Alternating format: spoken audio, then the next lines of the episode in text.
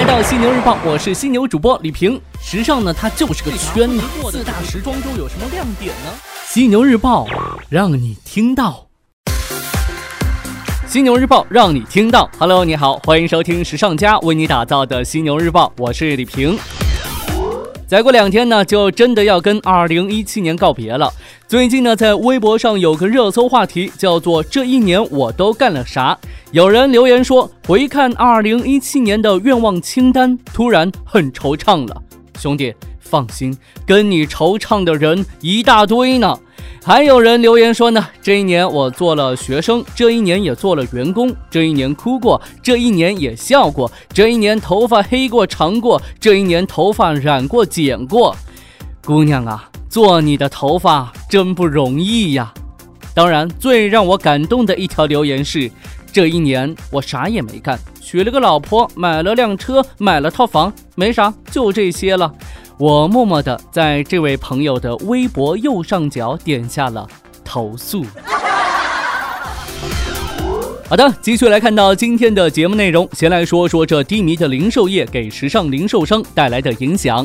根据零售业智库 Fung Global Retail and Technology 的数据显示，自今年一月一号以来呢，美国零售业总计已经是关店超六千七百家，超过二零零八年金融危机期间的六千一百六十三家，创历史新纪录。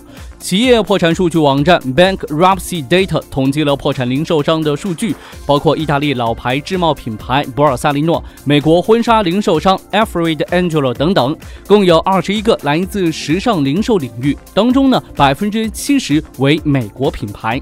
看来呀，今年美国零售市场的冷风吹得比较的厉害呀。聊完这个传统零售，咱们再来看看这新零售市场。说一下京东。日前呢，京东宣布将在重庆财富购物中心开幕其首家全球购跨境体验店，为顾客带来全新的消费体验，也为购物中心注入新的时尚动力。这也是京东突破性的尝试，将全球购概念实体落地，升级 O2O 消费模式的重大标志。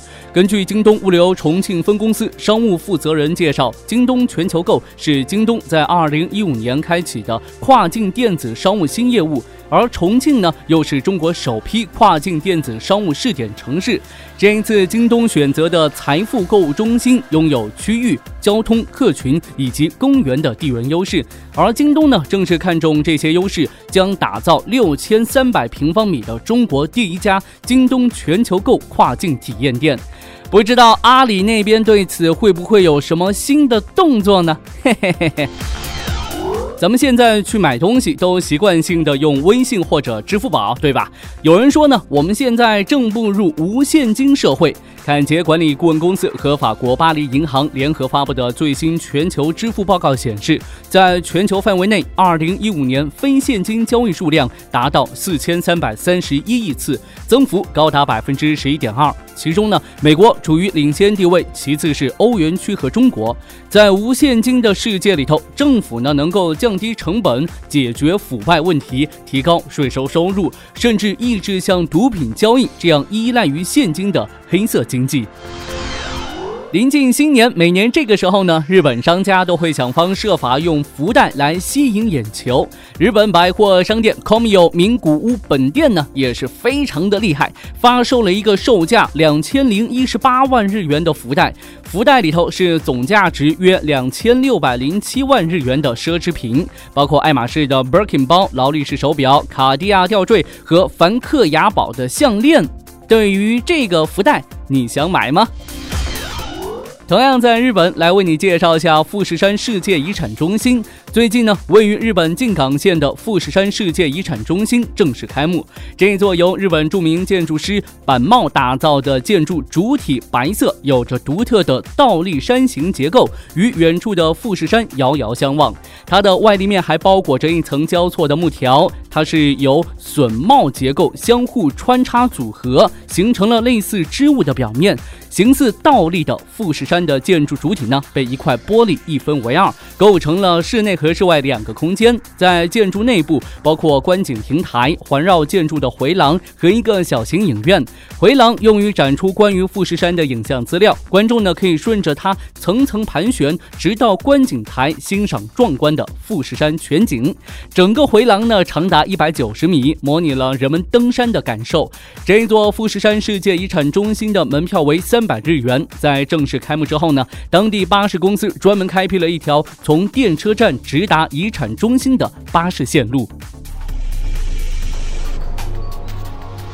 OK，暂时呢与你分享这么多。如果说您想要了解更多时尚方面的内容，可以随时关注和下载我们的学时尚 APP。除了好听的，还有更多好看的等着你。别忘了学时尚就上学时尚 APP 哦。